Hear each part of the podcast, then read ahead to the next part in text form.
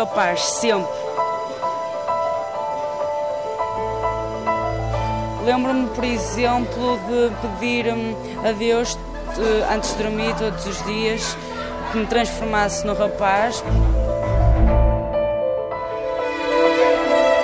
Quando começou a aparecer o peito, por exemplo, eu tentava sempre esconder essa parte do meu corpo.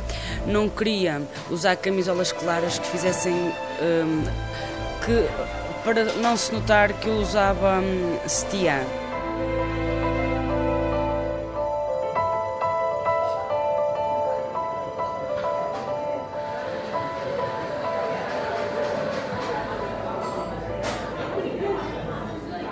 Todos os dias, André Mendes, com 17 anos, acabados de fazer.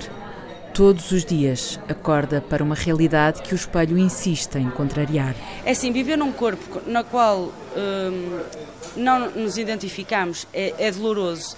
É não ser capaz de nos olharmos ao espelho. É esconder todos os dias o nosso corpo. É olhar para os rapazes, para os outros rapazes e desejar ter e ser aquilo que eles são.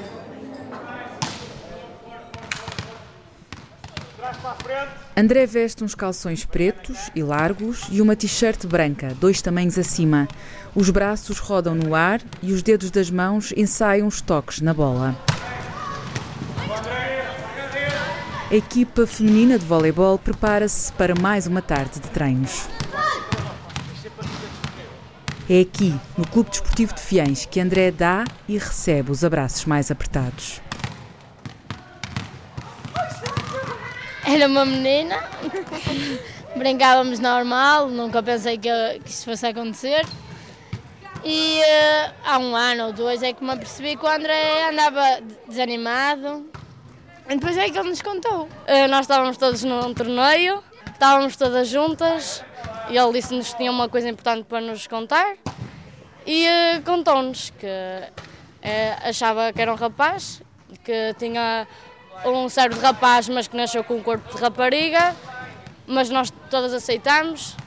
Não houve qualquer tipo de discriminação nem preconceito. Eu acho que ele continua a mesma pessoa, simplesmente. Agora é quem ele sempre quis ser. Sou um rapaz numa equipa feminina e eu quero ser um rapaz a jogar numa equipa masculina. André nasceu menina um nome que a mãe lhe deu já não quer pronunciar.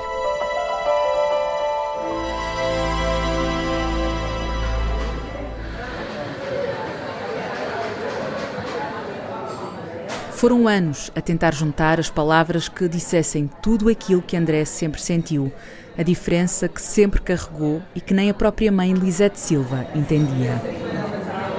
Até chegou uma altura que eu dizia: que é que se passa com ela? Eu não sei o que é que se passa. É uma menina diferente das outras meninas, não é vaidosa, não, é, é uma menina que está sempre tão em casa, sozinha, gosta de se fechar no seu cantinho, ou no quarto, ou na sala, sempre muito bem, assim, eh, muito fechada. Era só da escola à casa ou à catequese. Um percurso seguro, onde ninguém lhe pedia explicações. Uh, eu lembro-me que uma vez a minha mãe venceu-me uh, pelo cansaço e, um, e eu fui de saia. Mas disse à minha mãe: Mãe, promete-me que hoje está chuva. Só que era verão, não estava a chover. E nesse dia esteve sol. Passei o dia inteiro sentado, desconfortável, envergonhado. Não consegui sair da sala, passei o tempo todo sentado. Por isso, o isolamento social é uma das características mais comuns entre os transexuais. Zélia Figueiredo é a psiquiatra que no Hospital Magalhães Lemos acompanhou as primeiras consultas do André. A transexualidade é muito invisível ainda, não é? Na nossa sociedade e, portanto, eles estão ou em casa, eh, deixam de estudar, isolam-se, mesmo na própria família têm muita dificuldade em, em, falar disso e, portanto, são adolescentes especiais. E depois também o aspecto do corpo. Se é uma, uma altura em que o corpo, em que se experimenta tudo, eles não vão poder experimentar algumas coisas. Há uma grande vergonha em relação ao corpo, há uma tendência para se esconderem os caracteres sexuais secundários e, portanto, a adolescência não é vivida na sua plenitude. É uma, é uma adolescência sempre muito, muito pobre, muito escondida, muito sofrida, por assim dizer. Um sofrimento que Lisette partilhava porque não conseguia ver para além daquele corpo que sempre aprisionou o filho. Fechava-se assim no quarto e dizia: O que é que se passa contigo? Oh mãe, não se passa nada, está tudo bem. E, eu, e vinha outra altura, tornava eu: Olha, o que, é que, o que é que se passa contigo? É que eu para te ajudar não sei o que é que se passa contigo, tens de me dizer porque eu não consigo ajudar-te sem me dizeres, porque é ir ao médico. Nós temos o médico que temos para o médico nos poder ajudar. Já estou a ficar cansada disto, eu não sei o que é que se passa. Depois vinha outra altura que eu tornava a fazer as, as, mesmas perguntas e ela dizia: Oh mãe, na hora certa vais saber. Eu disse: Sei lá o que é a hora certa, vou saber. Se calhar ela gosta de outras mulheres, eu não me quero dizer que gosta de, mas, olha, se gostar, eu pensava eu para mim, se gostar, ela, olha, eu quero que ela seja feliz. A confusão entre a orientação sexual e identidade de género é muito comum. Quando falamos de transexualidade, falamos de identidade de género que se forma por volta dos dois anos e meio, três anos. Ou seja, uma criança sabe perfeitamente se é menino ou menina ou se se sente mais menino ou mais menina. Quando falamos de orientação sexual, da homossexualidade neste caso, estamos a falar de pessoas mais velhas que têm uma orientação sexual que também não é uma escolha, mas que é mais tardio. E, portanto, hum, as pessoas já lidam, já são adolescentes, por exemplo, já lidam melhor com a situação uma criança hum, faz parte do nosso, da nossa identidade, é assim o núcleo duro daquilo que nós somos, a nossa identidade, que é muito precoce, faz parte da nossa identidade sexual, a nossa identidade de género. E, portanto, a criança vê-se num corpo que não é o, o que ela gostaria, com que ela se identifica, e, portanto, vai ter que viver com isso.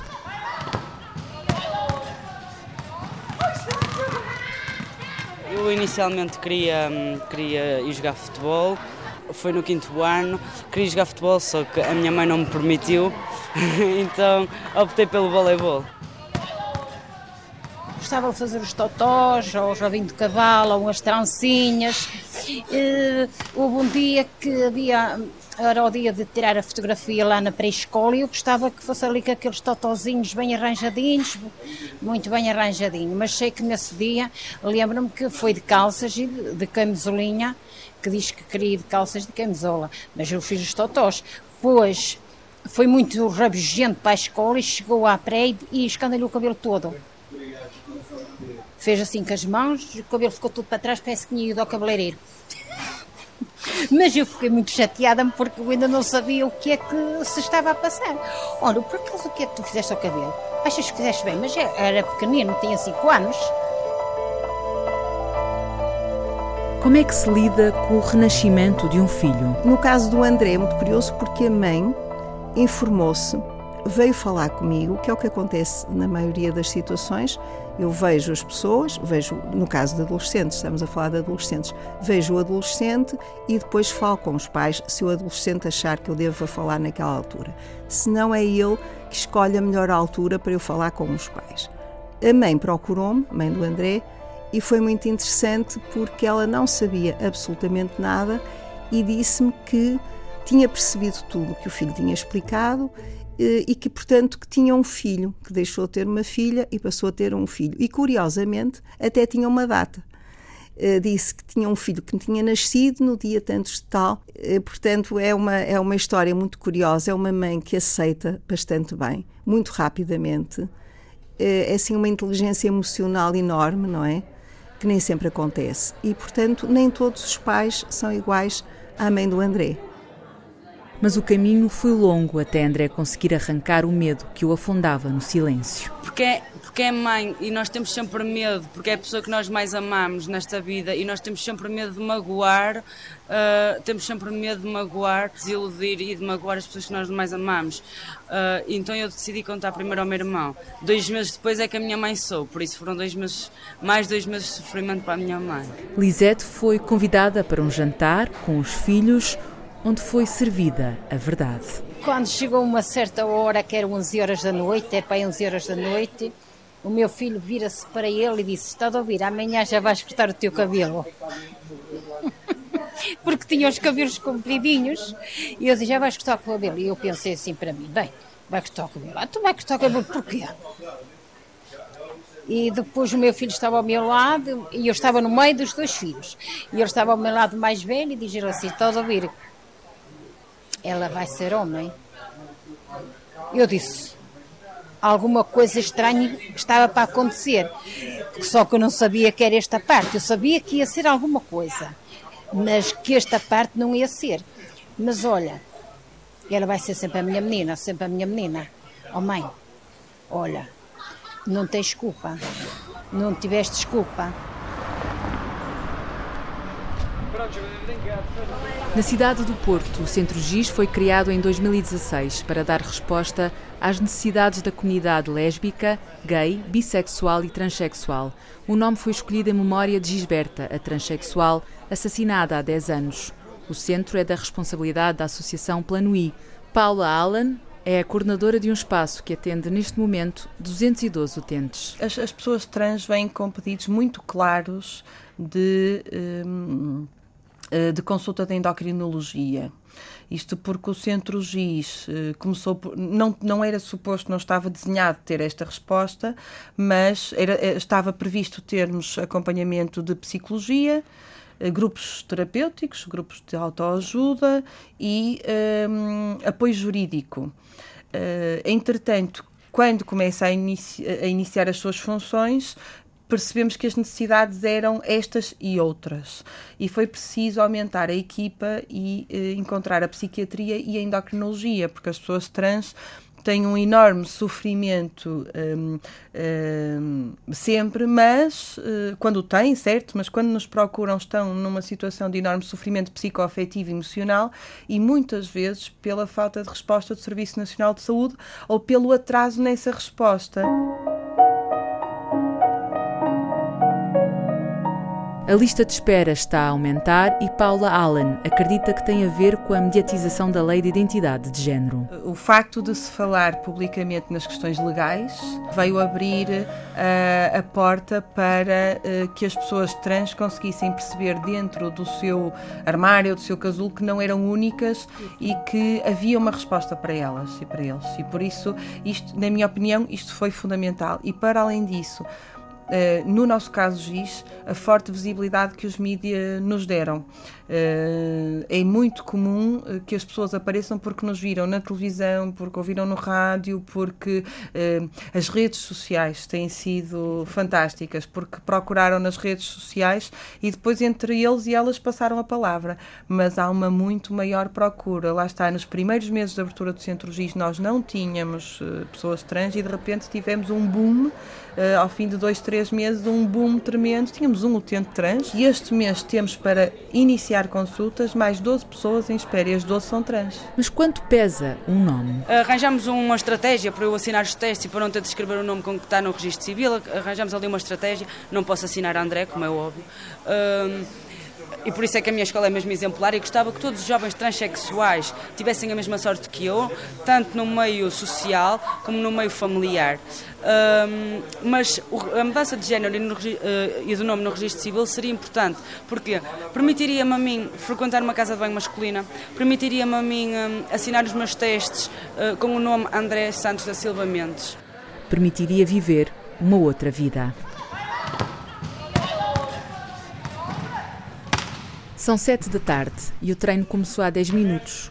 Primeiro com a corrida de aquecimento e depois com o acerto das posições nos dois lados do campo. André está junto à rede a praticar a defesa. É nesse campo que está o treinador Becas, que há alguns meses foi obrigado a defender o André num torneio. Até nem foi numa bancada, foi no início da época, num torneio de pré-época, em Espinho. Uh, umas meninas uh, da equipa adversária, que salvo erro era o AVC de Famalicão. Uh, já no final do jogo, em que até tínhamos ganho, ganhámos, tranquilos, uh, depois de nos cumprimentarmos no final do jogo, aqueles comentários um bocado de adolescente Uh, aquele é um rapaz, sei que é, devia de estar era noutro sítio, olha para aquilo, tem algum jeito. Pá, e de certa forma defendi-o, porque achei que foi demasiadamente provocatório. Uma coisa é comentarem entre elas, mas foi em tom de, de provocação. Isso, não tens nada a ver com isso, não sabes a história. Uh, mais tarde, se calhar, irás perceber este processo. A mãe, os amigos e o treinador têm participado todos numa luta que às vezes parece ser invisível. Sim, apesar do, voleibol ser uma modalidade, de certa forma, mais educada que o futebol, a nível de, de adeptos e de, de reações, hum, senti sim, primeiramente pelos árbitros, porque eles confirmam sempre, através da fotografia do nome das atletas que estão a aquecer, e realmente e ele está totalmente diferente de quando realmente tirou a licença para jogar. E eu, de certa forma, sem entrar em muitos pormenores, faço um resumo do que é a situação dele. Pá, digo que, é, que neste momento ainda é uma menina, oficialmente, género, eh, que está no seu processo de transformação e que é permitido pela Federação e a Associação de Voleibol que ele jogue ainda pelas meninas. Bartolo Amorim tem 32 anos e treina a equipa de Fiães há cerca de um ano. Eu tive que, de certa forma, eh, mudar a minha escrita na, na mensagem ao grupo, porque eu tinha ouvido dizer: Olá meninas, eh, quero todas prontas às 13h30 e o André sempre em cima do acontecimento. Eu não vou, para não? Eu não sou menina? Notamos que é um bocado complicado, não é? Há anos que Sandra Tavares, mãe de Daniela, colega de equipa, assiste não só da bancada à transformação do André. Que é muito complicado, por exemplo, quando vamos a jogos, o André não troca, eh, porque eles não têm balneários preparados. Nós aqui temos vários, há clubes que não têm, eh, e por vezes o André acaba por não trocar de roupa, acaba por não tomar banho, acaba, não é? Mas adapta-se, embora às vezes nota-se que até se revolta um bocado não é? Uh, sai um bocadinho triste, cabisbaixo. Há muita gente que não entende isto aqui, o que é ser transexual. Muita gente pensa que isto aqui é uma escolha, que eu escolhi, acordei e disse, olha, hoje quero ser homem e pronto, e vou fazer, vou fazer a minha transformação. Não. Sempre fui rapaz, sempre. E é uma coisa que não, não apareceu de um dia para o outro. É desde sempre, desde que me lembro, sempre me senti assim. A psiquiatra Zélia Figueiredo diz que o problema está no tempo, que é sempre demasiado lento. Essa espera é uma espera péssima para todos, até socialmente, porque não estão a estudar, muitas vezes param. Eh, é um processo de transição, no caso do André. O André teve sorte na escola, porque disse que era André, queria que o chamassem assim, e teve professores que foram muitíssimo. Uh, muito flexíveis e que perceberam, sobretudo, perceberam o que, se, o que se estava a passar e, portanto, muito tolerantes. Mas há escolas em que as pessoas não podem assumir o seu papel de género e, é e continuam escondidas. E há situações no Porto, neste momento, em grandes liceus, em que as raparigas são vítimas de bullying esperam por elas, não dentro do liceu, mas cá fora, insultam-nas e tratam-nas bastante mal. Ora, uma lei que permita que a pessoa faça uma transição como deve ser, respeitando-a completamente, é, é, é, bastante importante. A antiga responsável pela JANO, Associação de Apoio a Pessoas com Disforia de Género, reforça a necessidade de uma lei que acelere o processo, o Serviço Nacional de Saúde. As pessoas, até agora, são encaminhadas para a consulta de, de sexologia, um, ao fim de algum tempo começam a terapia hormonal, que é feita pelo, pelo endocrinologista, e depois, ao fim de um ano, mais ou menos, são encaminhadas para as cirurgias. As cirurgias, neste momento, a nível do público, uh, há um centro de referência em Coimbra.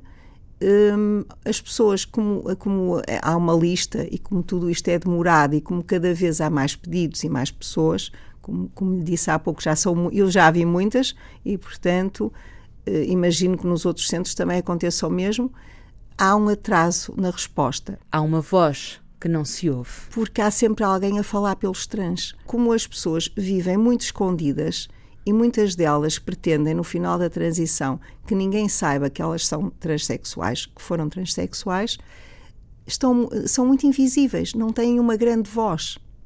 Então tem que haver associações. Uh, eu própria também acabo por falar uh, por eles. Uh, e, e, muitas vezes também, lá está, ouço opiniões diferentes e, portanto, também acabo por ter a minha.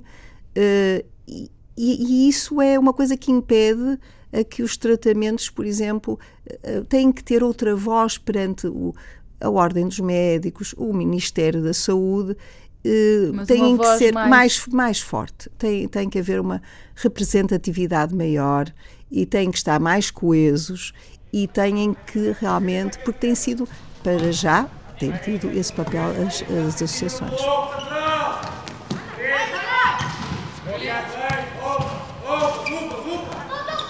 Eu, eu, sempre me entendia como rapaz e, e nunca como Maria Rapaz. Lembro-me de uma vez andar à porrada com um colega meu e. Um, e ter caído numa poça d'água. Então fiquei todo molhado e a funcionária da escola deu-me umas calças de fato de treino. Essas calças de fato de treino eram umas, era calças de fato de treino de rapaz.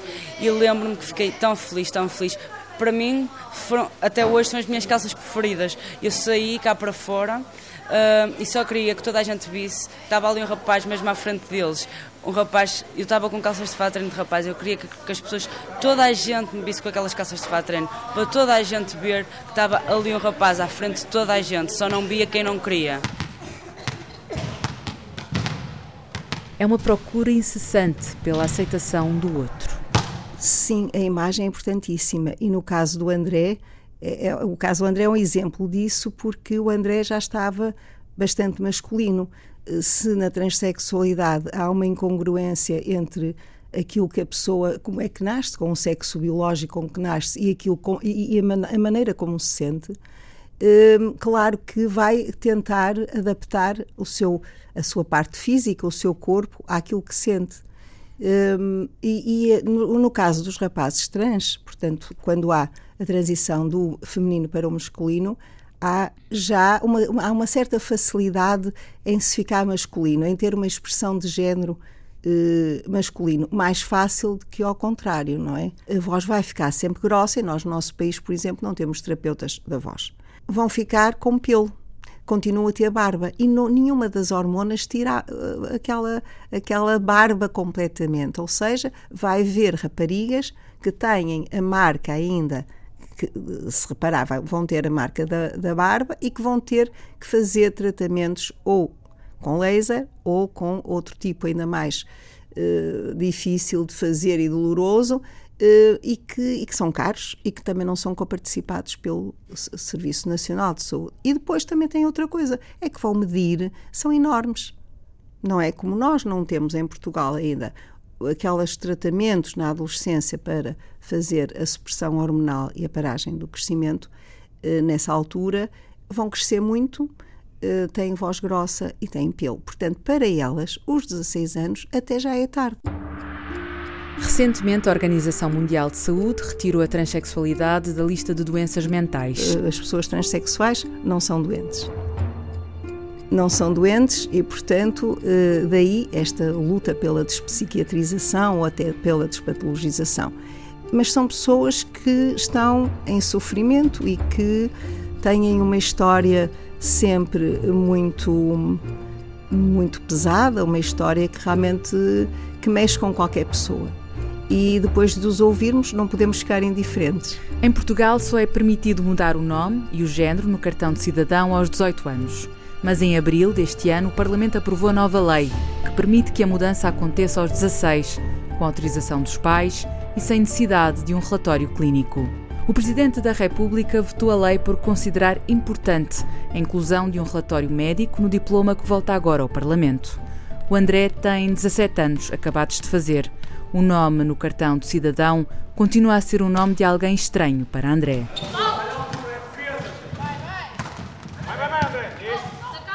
já andava a ser antes de contar à minha mãe, já andava a ser acompanhada há dois meses. Até porque eu contei ao meu irmão na semana de torneio, na semana a seguir eu já tinha consulta. Foi quando o Papa veio aqui a Portugal. Foi no dia anterior, 12 de maio. Uh, e fui à primeira consulta. Falei com o doutor por acaso nós fomos ter. Uh, fomos mesmo ter ao ponto certo. Que o doutor um, mandou uma carta para depois para eu, para eu ir para o Magalhães Lemos e, e uh, encontrei a doutora Zélia, que é a melhor médica que eu podia encontrar, a doutora Zélia, que é uma pessoa excepcional, que me tem acompanhado, um, que está sempre disponível, fim de semana, a qualquer hora do dia, ela está sempre disponível para me ouvir, é uma médica excepcional, é exemplar. Na primeira consulta um, eu ia feliz, mas por outro lado eu ia com aquela sensação que a minha mãe não sabe eu estou a fazer isto nas costas da minha mãe, ela não sabe.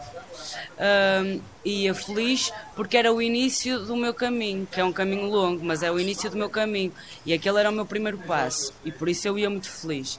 Mas também ia muito nervoso, uh, até porque eu pedi ao meu irmão para falar inicialmente por mim, porque eu não conseguia dizer nada. E ele falou, e depois sim, o doutor disse: Agora eu tenho de falar contigo. O meu irmão saiu e eu falei com ele pessoalmente e, e, pronto. Inicialmente há um acompanhamento psicológico, é preciso ter duas avaliações um, e, e, depois inicia-se o tratamento hormonal. Após o tratamento hormonal, há quem opte por fazer as cirurgias e há quem não queira fazer as cirurgias. No meu caso, eu quero fazer o processo completo, o tratamento hormonal, mas todas as cirurgias que tenho para fazer. Só no ano passado foram registadas 145 alterações de sexo no país, o maior número de sempre. Desde 2011, 562 pessoas fizeram a operação de mudança de sexo. Sempre fui rapaz, sempre.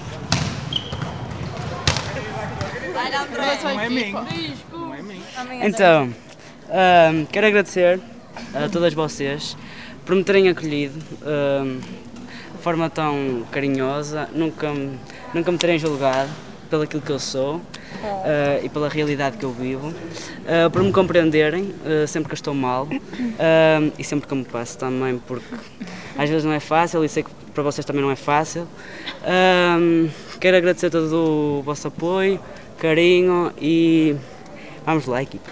Vem, vem, vem. Oh, oh, fiéis!